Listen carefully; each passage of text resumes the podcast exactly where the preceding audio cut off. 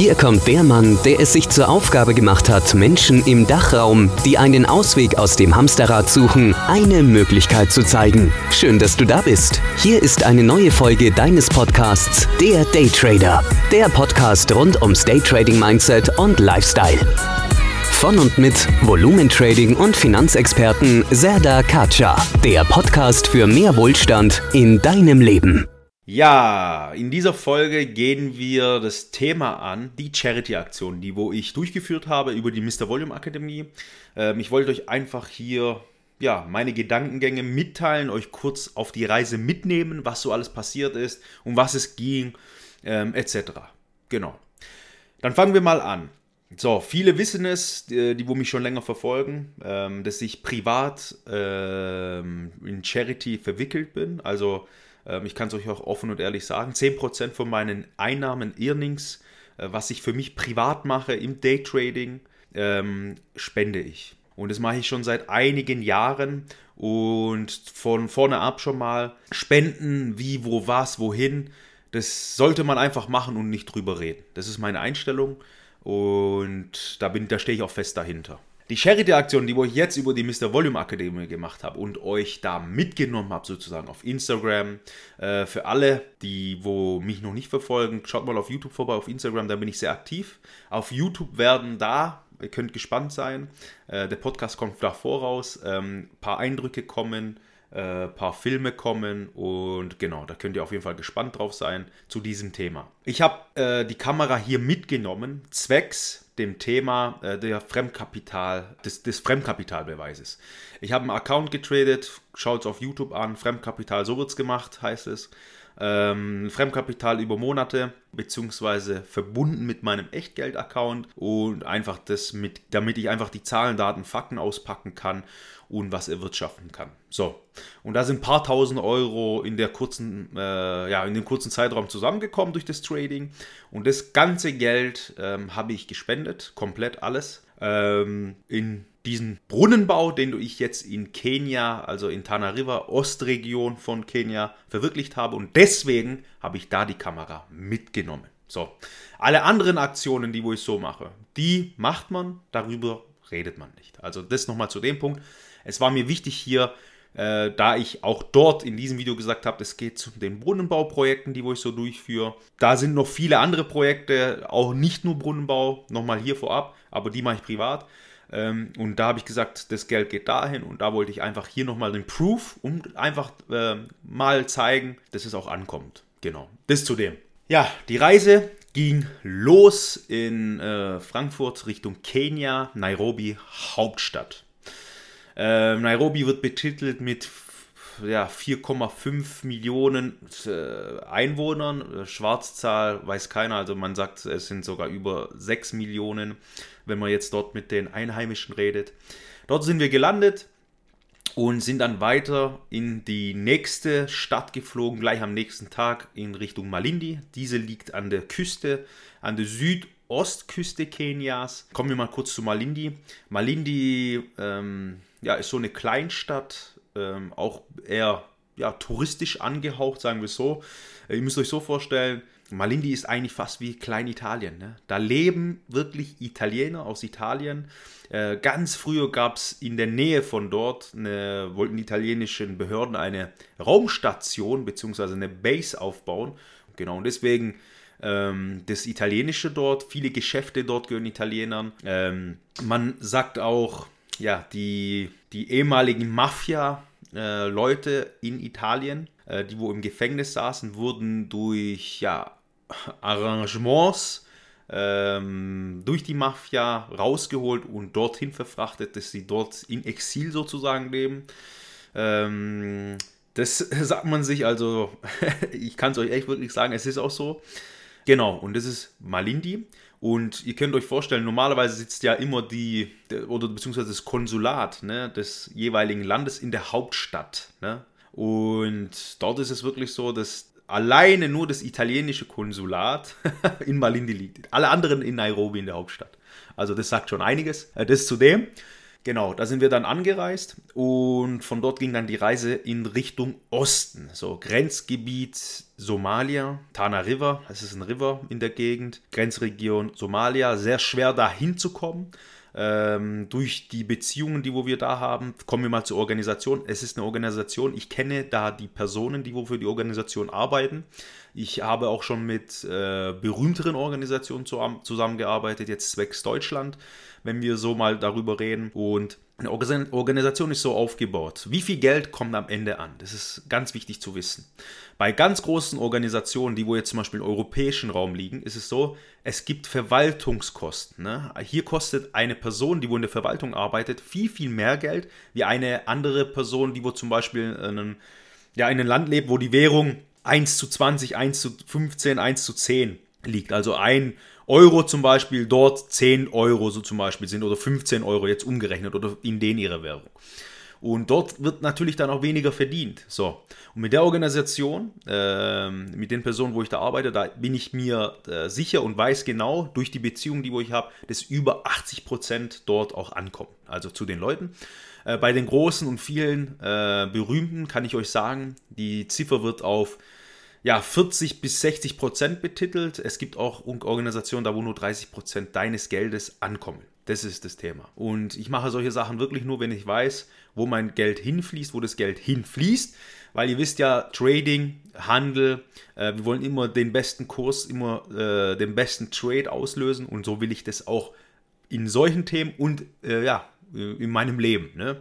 Ich bin Investor, ich möchte, dass mein Geld Geld verdient oder Geld sinnvoll ausgegeben wird und was bringt am Ende. Äh, so wie zum Beispiel keine Konsumgüter, keine Rennautos und sowas, da wo der Wert vielleicht nicht steigt, da wo ich nichts daran verdiene, keine teuren Uhren, da wo ich nichts daran verdiene. Das ist einfach die Philosophie eines wirklichen Investors und ähm, ja, Investoren halt, ne? sagen wir es so. Äh, wer eine andere Philosophie verfolgt und äh, Braus und Saus und es auch so darlegt, ähm, das sind keine Investoren, das kann ich euch direkt schon sagen. Ein echter Investor, ähm, genau, ähm, will am Ende mehr bzw. mehr Profit machen, wie er einsetzt. Das ist das. Und das sind Investoren. Also denkt immer wie ein Investor, egal in welcher Lebenslage ihr seid. So, angekommen Marlene, ich sag die ganze Zeit wir, wir, wir, ne? Und vor ein paar Monaten hat mich jemand auf Instagram geschrieben und jetzt komme ich auch nochmal zu dem Thema Win-Win-Situationen.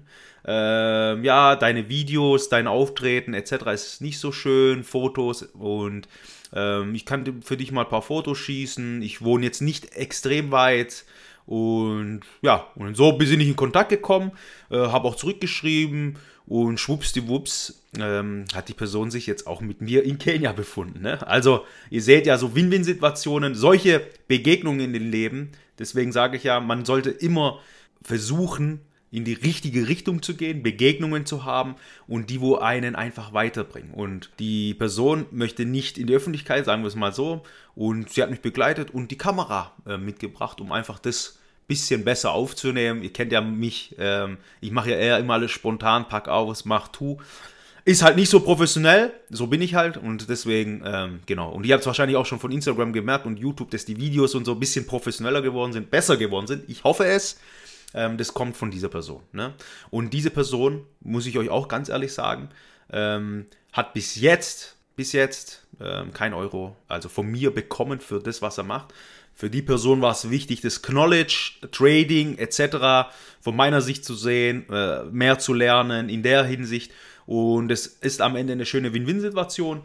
Um, genau, das nochmal zu dem Thema, dass ihr genau wisst, ich bin allein unterwegs in dem Thema gewesen.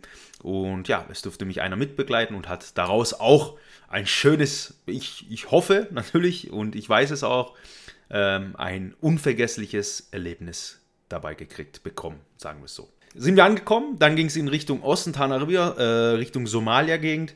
Ähm, kurz zu dem Thema. Wenn wir jetzt so äh, über das Brunnenprojekt reden, ne? ich habe da einen Brunnen aufgebaut mit dem Geld, Essen etc. und äh, ein großes Essen für alle Dörfer umherum äh, mit dem Geld, was wir da hatten, eingesetzt. Also bis auf den letzten Cent wirklich alles eingesetzt um einfach da ein schönes Erlebnis zu machen für die Kinder, äh, Spielsachen, Süßigkeiten etc. Also Äh, wirklich eine schöne, schöne Organisation. Genau. Und was ist, warum Trinkwasser eigentlich? Ne? Trinkwasser, Wasser bedeutet Leben. Ähm, sauberes Trinkwasser ist, ähm, ich sag mal, eines der kostbaren Gute äh, für viele Menschen. Ähm, auch wirklich nicht selbstverständlich, sondern schwer zu erreichen. Ne? Da komme ich jetzt auch gleich mal zum Beispiel. Ähm, es sind circa 600, ja, sagen wir 660 bis 700 Millionen Menschen weltweit, die wo keinen äh, Zutritt auf sauberes bzw. sauberes Trinkwasser haben. Ne? Und etwa die Hälfte davon lebt in Afrika. Stellt euch mal die Ziffer vor. 700 Millionen Menschen auf der Welt. Wir haben 2022. Es verhungern sehr viele Menschen. Es, es, durch das ganze Trinkwasser, ne? weil die Leute ja Trinkwasser äh, aus Wasserquellen nutzen, zum Beispiel aus äh, Flüssen, zum Beispiel aus dem Tana River, wo einige Kilometer weit weg ist, einen Tagesmarsch machen, 8, 9, 10-jährige kleine Kinder mit 10 Liter Kanistern. Äh, das kann sich keiner hier in Deutschland vorstellen. Also es ist unfassbar, unfassbar, was diese Kinder da machen, äh, was für ein Leid die eigentlich äh, ertragen müssen, um an Trinkwasser zu kommen. Ne? Also das Trinkwasser, was ihr dort seht, was die da holen von diesem River, das ist mit so vielen Bakterien, äh, ist verunreinigt und die meisten Menschen werden dort krank und alle kleinen Kinder zum Beispiel, viele davon, leiden schnell an wirklich lebensbedrohlichen Durchfällen. Also die Kinder sterben daran, nur weil sie kein sauberes Wasser haben. Das ist unvorstellbar hier. Also werde ich schon wieder emotional. Und ihr müsst euch vorstellen, die Kinder begeben sich auf den Tag, also morgens dorthin, laufen mit den Kisten. Und dieser River zum Beispiel, es, wir stecken nicht nur das Wasser da rein, da sind Krokodile, da sind Nilpferde, es sind gefährliche Tiere. Ähm, viele, viele, viele sterben auf dieser Reise, dort Wasser zu holen. Es ist gefährlich. Dann ist das Wasser dreckig. Also es ist einfach ja, für uns Europäer unvorstellbar. Ich kann es euch sagen, wenn ihr das seht, dann ist es unvorstellbar und man glaubt es eigentlich kaum. Ne? Da haben wir ganz andere Probleme. Wo wir leben, hier, äh, habe ich auch schon vielen anderen Podcasts gesagt, ist das Paradies. Das Paradies. Viele, für viele ist es wichtig, die neuesten Klamotten zu tragen, das neueste Telefon zu haben. Für die Leute da ist es nur wichtig, den Bauch voll zu kriegen und Wasser zu kriegen. Ähm, für uns, man geht einkaufen, ähm, sieht einen kleinen grün verschimmelten Platz oder die Milch ist ein bisschen unverreint oder äh, in der Butter ist ein bisschen eine, eine Stelle grün etc. oder in der, im Frischkäse.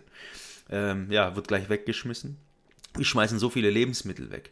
Wir, wir lassen die Flaschen halb voll darlegen, trinken sie nicht, werfen das Wasser, schütten es weg, ähm, können jeden Tag duschen, wie wir wollen. Das Wasser, was die dort trinken, das ist dunkel von diesem River, ne, von diesem Dreckwasser. Das würden wir nicht mal zum Autowaschen nehmen. Also, ihr seht schon, ich bin da ein bisschen äh, emotional behaftet. Ja, also, das zu dem. Ähm, es ist wirklich sehr, sehr ähm, schwierig und sehr kritisch. Und wer die Erfahrung gemacht hat und sich in so Ländern, in so Situationen mal ein Bild geholt hat, der weiß, dass äh, wir eigentlich äh, keine Probleme haben im Leben. Ne? Also muss ich ganz ehrlich sagen, wir haben keine Probleme. Wer sagt, dass wir Probleme haben, der lebt in der falschen Welt. Und was ich noch eigentlich wirklich sehr beobachtet habe, ist dort, wir, wir leben hier in einer Welt, wo wir äh, sagen, ja, Burnout ist ja eine Krankheit geworden momentan, so eine äh, moderne. Ne? In dieser Welt, wo die Leute um Leben und Wasser kämpfen, ähm, da, da gibt es gar nicht dieses Thema Burnout. Die kennen das gar nicht. Sie sind auch dort glücklich. Ich sag's euch. So, ähm, das zu dem. Wir sind dort dann äh, weitergefahren in die Richtung mit dem Auto. Ähm, zu viert. Ähm, einmal der Kameramann, der Leiter der Organisation, ich und einer, der wo dort zu, für den Brunnenbau zuständig ist, wo da immer, ähm, also ein Einheimischer sozusagen, zwecks Sprache, Suaheli spricht man in, verbreitet in Kenia. Es gibt natürlich die eigene, es gibt verschiedene Arten, so wie auch in Deutschland, Schwäbische zum Beispiel, so wie ich spreche. Ähm, dann gibt es äh, ja, äh, norddeutsche Sprache etc. Ne? Also sehr verschiedene Sprachen gibt es dort. In die Region, wo wir jetzt gegangen sind, ist, ex, ähm, ist es sehr muslimisch angehaucht, äh, muss ich sagen. Ähm, ähm, kurzes Beispiel. Die Leute, die aus Somalia flüchten wegen einer Terrororganisation. Ne? Das habe ich auch erst dort mitgekriegt, weil wir durch drei, vier verschiedene Checkpoints fahren müssen. Und sozusagen, das Land ist ja sehr korrupt. Ähm, man muss Bestechungsgeld zahlen, Polizisten bestechen, das Militär bestechen, um eigentlich ans Ziel zu gelangen. Und es zieht sich halt wirklich von der obersten äh, ja, Staatsposition bis runter zum kleinsten äh, mit. Ähm, leider, es ist leider so. Aber das sind andere Themen. Da kann ich auch irgendwann mal was dazu machen, wenn ihr das möchtet. Einfach Feedbacks schreiben auf Instagram, Facebook etc. Genau, und wir müssen halt die Checkpoints dort sozusagen bestechen, um in diese Region zu kommen, wo ja die Armut bzw. das Trinkwasserthema sehr äh, kritisch ist.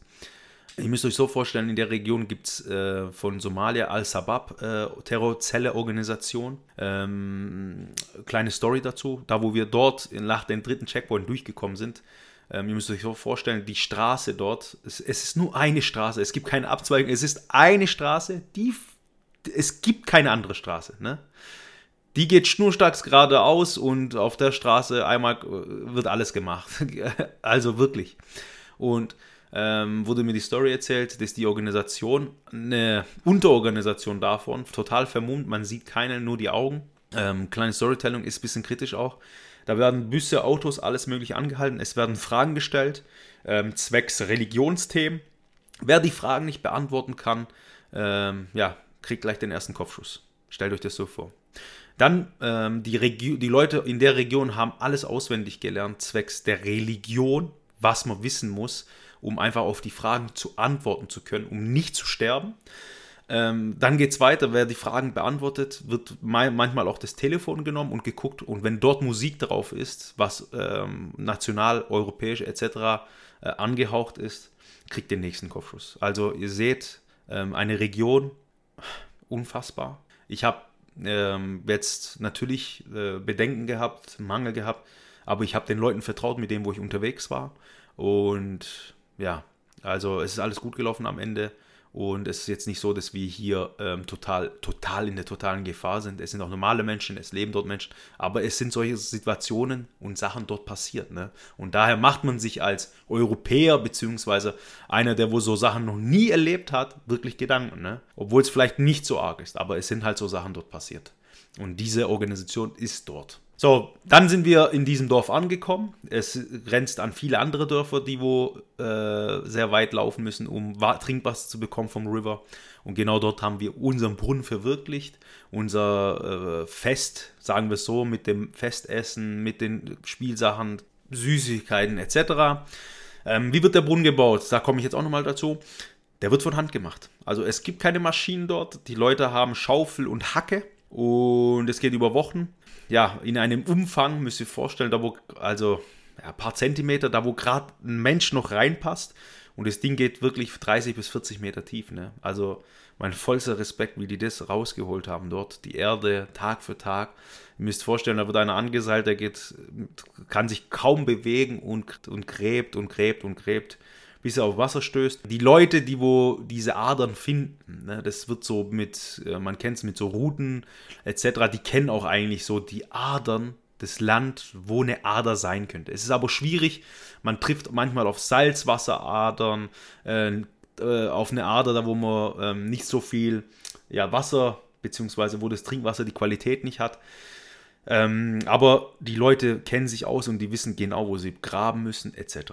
So, der Brunnen von uns, der geht 40 Meter tief. Trinkwasserqualität gut. Wir haben sehr sauberes Wasser gefunden, ähm, eine sehr gute Ader gefunden und äh, laut äh, ja, der, der Qualitätskontrolle dort, nennen wir es so, haben wir hier circa 30 bis 40 Jahre Wasser, ne?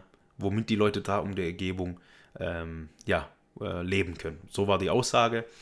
Dann wurde der Brunnen äh, eröffnet an dem Tag, sind hin, zack, erledigt, Eröffnung fertig und dann sind wir auch wieder zurückgefahren. Wir, wir, kurz zu den Hinreisen. Wir fahren circa einige Stunden von dort zu diesem Dorf durch die drei Checkpoints. Ob wir durchkommen oder nicht durchkommen, das gleiche zurück. Also es war auch eine sehr anstrengende Reise und eine sehr strapazenbedingte Reise. Die Leute dort in dem Dorf nochmal auf die hinzukommen, ähm, ja, sehr sehr, sehr arm, leben von Viehzucht, Viehbetrieb. Ähm, die Kinder dort, ja, also es war sehr emotional für mich auch. Da auch nicht mehr so tief reingehen. Man hat nichts.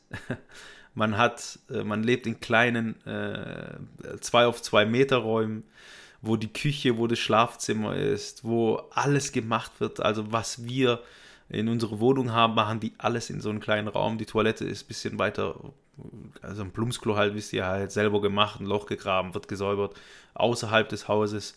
Und also wirklich, wirklich, wirklich in, ja, für uns undenklichen ähm, Lebenssituationen bzw. Lebensumständen leben diese Menschen. Und ja, das war für mich auch nochmal hier eine, eine sehr, sehr, sehr, sehr lehrreiche Erfahrung. Hat mir auch gezeigt, dass ich äh, mit meinem Tun und Handeln richtig handle, in die richtige Richtung gehe. Und ich kann es wirklich jedem ans Herz legen, mal sowas, sich mit solchen Themen ein bisschen zu beschäftigen, anzuschauen. Und dann werdet ihr schon sehen, wer anderen Menschen auf der Welt viel, viel, viel, viel, viel schlechter geht, ähm, als es uns Glücklichen, die wo es ja hier in den nördlichen Regionen Europa etc. Ähm, getroffen hat, definitiv besser geht und wir eigentlich Probleme machen, wo wir eigentlich gar keine Probleme haben. Ne? Das zu dem. Ja, ähm, dann nochmal zum äh, Thema, zum Abschluss zu kommen. Danach sind wir wieder in Malindi angekommen. Dann am nächsten Tag sind wir zurückgeflogen in Nairobi, um, äh, die Rück, um den Rückflug natürlich, der wo so geplant war, äh, zu machen. Es wurde dann natürlich gesagt, Leute, ihr müsst unbedingt hier die Tiere anschauen, ihr müsst ins, äh, ins in, in das Gebiet Masai Mara, äh, in den Nationalpark gehen, um einfach alle Tiere anzuschauen einfach mal das Safari-Feeling zu erleben, etc. Und äh, also wenn ihr hier seid und ähm, schon mal hier seid, dann müsst ihr das machen. So war die Aussage äh, von den Leuten dort. Und dann habe ich das natürlich verwirklicht, habe alles nach hinten verschoben, habe da zugeschlagen. Und ja, das war für mich, ähm, war es meine erste Safari, muss ich auch offen und ehrlich sagen. Und ja, unvergesslich. Einer der besten Entscheidungen, äh, die, die wo ich treffen konnte. und ja, einfach unvergesslich. Die Bilder dazu gibt es auf YouTube natürlich, die kommen noch, äh, wenn ihr den Podcast schon davor angehört habt oder die sind jetzt schon lange da, dann könnt ihr euch es anschauen. Das zudem, äh, ich möchte das Ding jetzt nicht in die Länge ziehen, daher, wenn euch die Folge gefallen hat, es war Freestyle wieder, dann gebt mir einen Daumen nach oben, gebt mir ein Feedback, schreibt mich einfach auf Instagram, auf YouTube etc. Und ja, dann sehen wir uns in der nächsten Folge. Bis dann. Das war's für heute mit dem Daytrader Podcast. Gleich abonnieren und nie mehr eine Ausgabe verpassen. Und wenn du eine Bewertung hinterlässt, freut uns das doppelt.